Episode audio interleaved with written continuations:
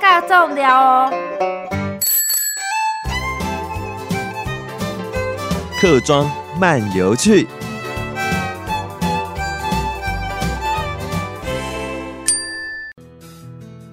上次提到北埔的文学家龙英忠，还有摄影家邓南光，还有美术大师萧如松。上一次我看了一份资料，才知道肖老师的父亲他们就是住在南浦村，而且哦，在日据时代是第一个拿到律师执照的。可见你看看我们北浦真是很棒的地方。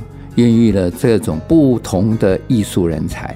北浦除了古迹、步道、美食，还有一些周边的景点，我们都不要漏了。而且现在天气渐渐的热起来，大家也喜欢到溪边戏水。当然，附近的首选一定是冷泉的景区。北浦的冷泉呢，是大坪溪的上游，依地质来分类呢，它是属于沉积岩的温泉。北浦的冷泉的水呢，从清澈到浅黄色，它是属于中性的碳酸氢钠泉。但是因为泉水中同时含有硫磺的成分，所以是碳酸硫磺共生泉。而且呢，这个水它是可以饮用的，只是带有点咸味。但是生饮当然不太建议了哈。如果你拿来煮，你就会发现到这个水是咸咸的。而且冷泉这个地方，它确实是适合全家亲子一起来活动。瀑布水帘也是非常的漂亮，也会让人想在瀑布下面冲水。我记得每一次寒流来的时候，那时候我交大的同事也是游泳教练夏俊南先生，就会来邀我来这里泡水、冲水。他特别强调，寒流来的时候，水温是比外面的温度暖和。除了刚刚我讲到呢，来这里玩水呢，诸位一定会经过南外社区旁边，你一定要停下车来。为什么呢？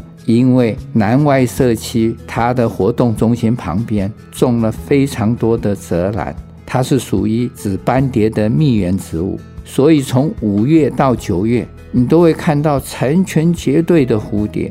而且呢，附近也有生态的池塘，也可以看到很多水生的植物和蛙类。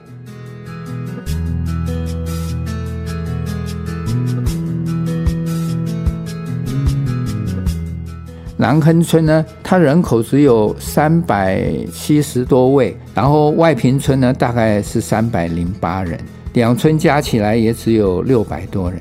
这一个村落，它因为依着山区，可耕地的面积很小，发展的机会就比较少，所以这两个村呢，他们就合作打造了一个叫南外社区的一个活动的中心。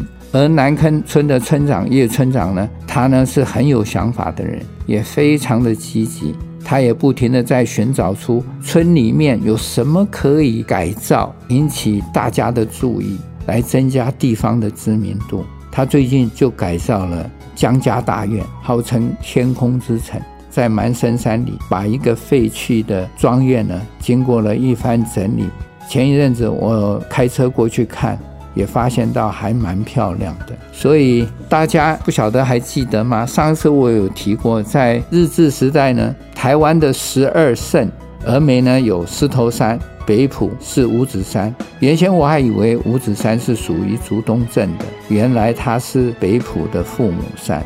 所以如果你来冷泉玩的话，你有多的时间，你可以沿着冷泉哈旁边的竹三十七线，直直往山上走呢，你就到了五指山的风景区。这一条旅游的动线，它可以称作游山玩水的路线，在冷泉玩水。可以上五指山走简单的步道。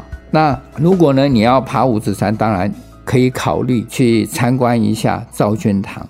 为什么我提说赵君堂我们一定要去看？因为它是全国唯一供奉灶神的寺庙，而且有一百多年的历史。每一年呢，在农历八月初三是灶君爷的生日，也就是今年呢，二零二零年的九月十九日是他的生日。通常啊，在一星期前就有法会呢为他庆生，每天上午七点到下午四点，提供各式的点心还有美食给信徒来享用。我曾经呢参加过一次，感受到那一种热闹，香客呢络绎不绝，开餐厅的是一定会来朝拜。我见识了那个场面，尤其满桌的食物让我吃得非常的不好意思。更不好意思的是，居然他还送你伴手礼。难怪这个灶王爷的香火如此的鼎盛，因为他懂得待客之道啊。